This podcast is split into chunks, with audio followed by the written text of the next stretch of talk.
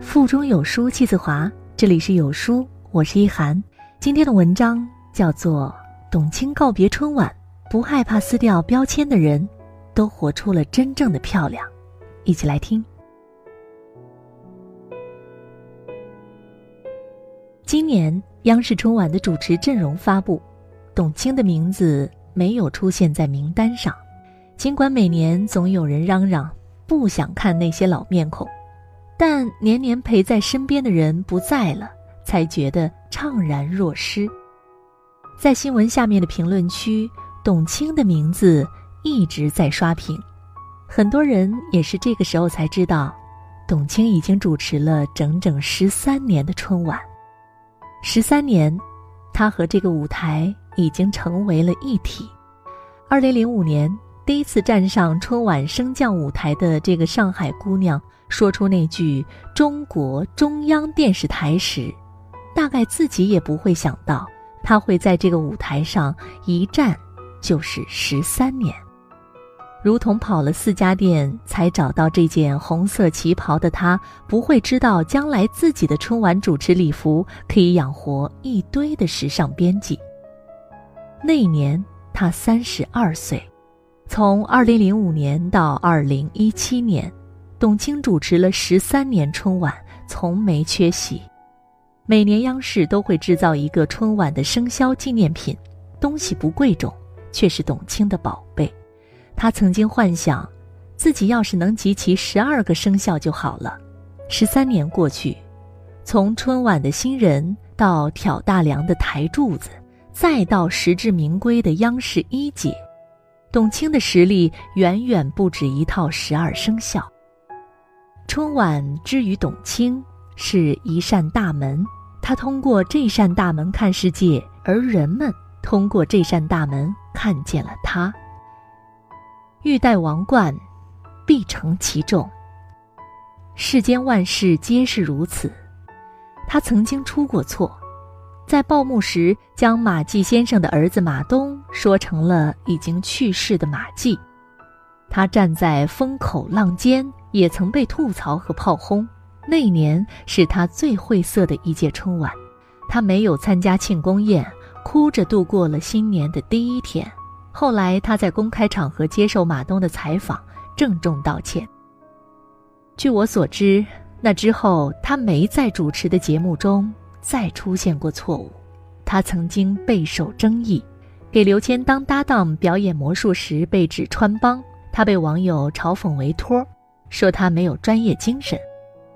董卿在接受采访时只解释了一句话：“作为主持人，就是要把最好的节目效果呈现给观众，只要观众喜欢，我愿意做这种托。”印象里那是他少有的言辞犀利。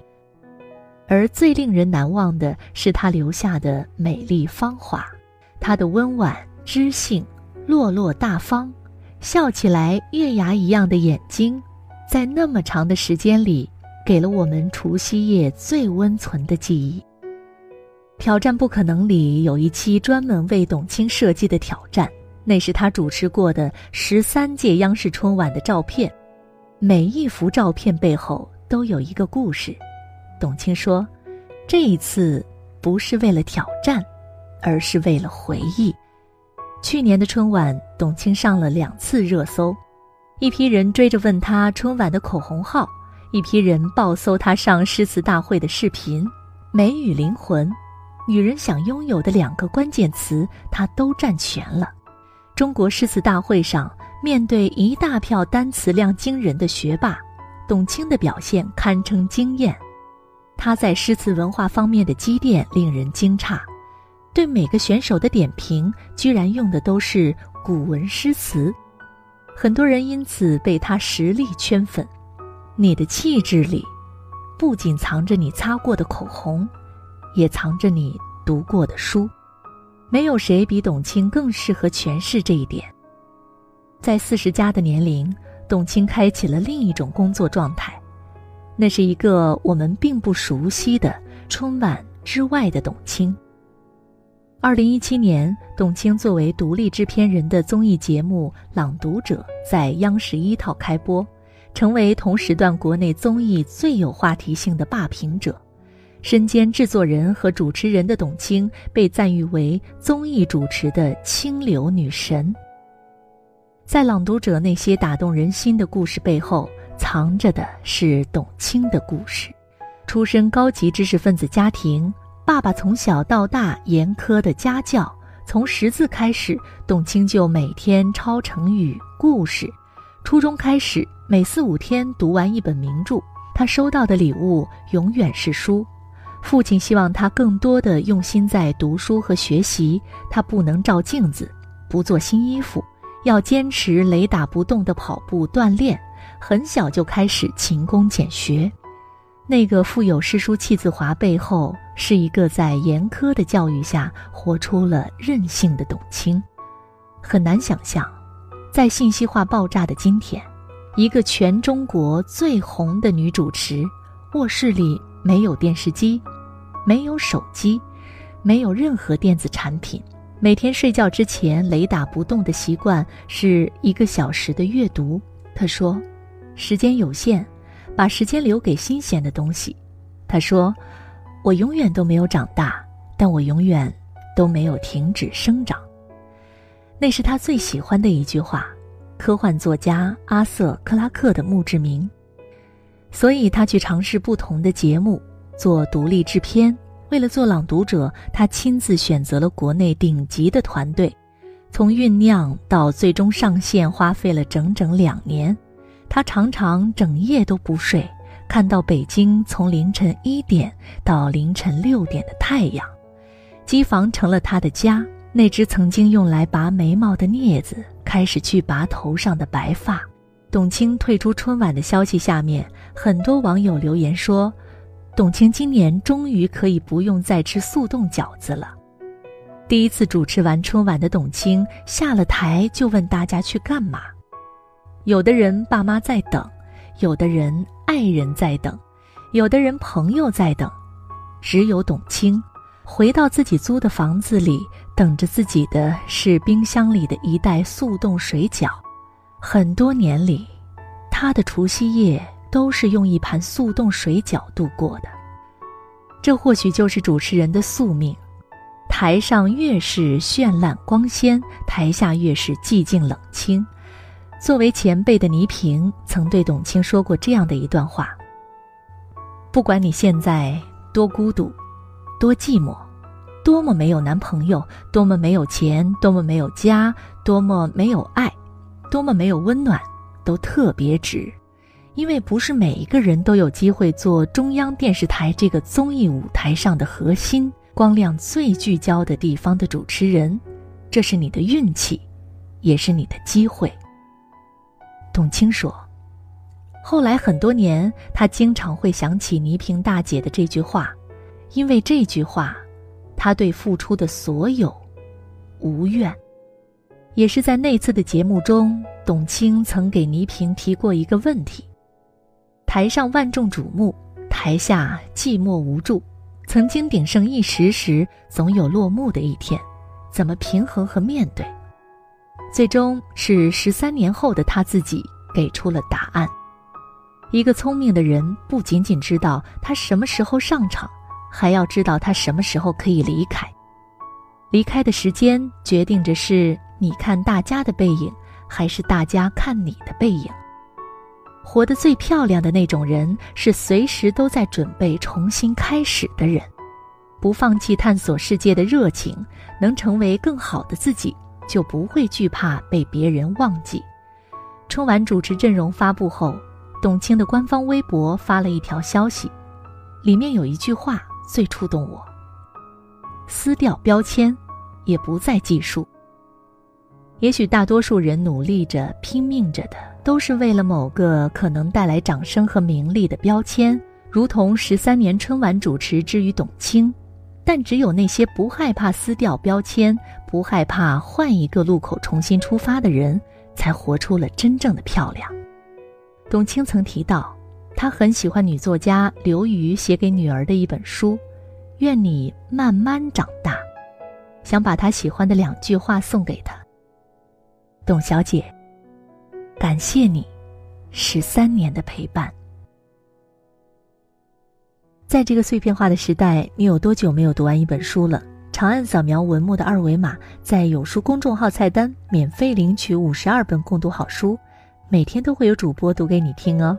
欢迎大家下载有书共读 App 收听领读。我是一涵，我在北京问候各位。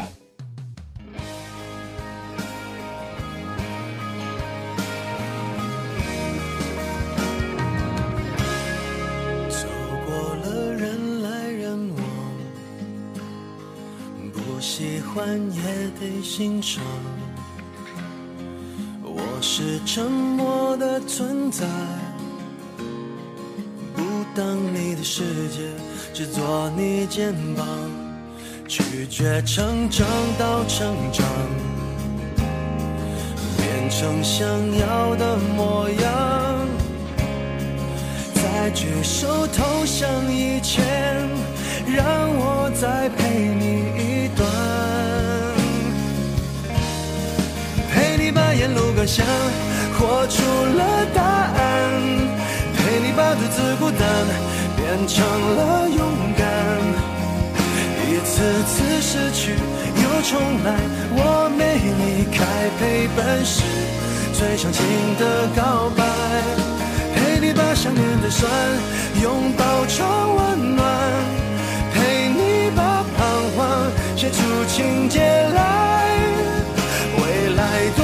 再漫长，还有期待陪伴你，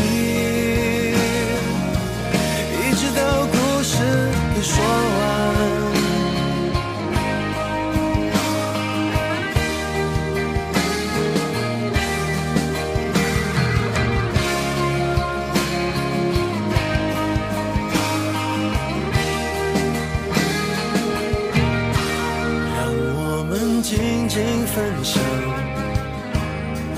此刻难得的坦白，只是无声的交谈，都感觉幸福，感觉不孤单。陪你把沿路感想活出了答案，陪你把独自孤单变成了勇重来，我没离开，陪伴是。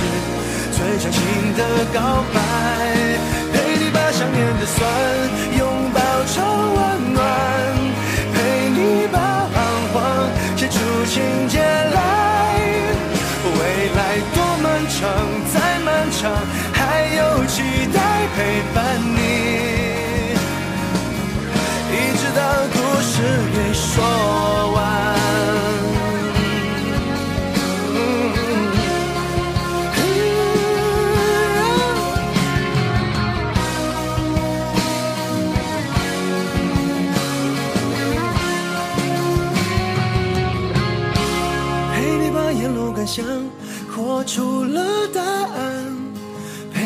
独自孤单变成了勇敢，一次次失去又重来，我没离开，陪伴是最长情的告白，陪你把想念的酸拥抱成温暖，陪你把彷徨写出情节来。未来多漫长，再漫长还有期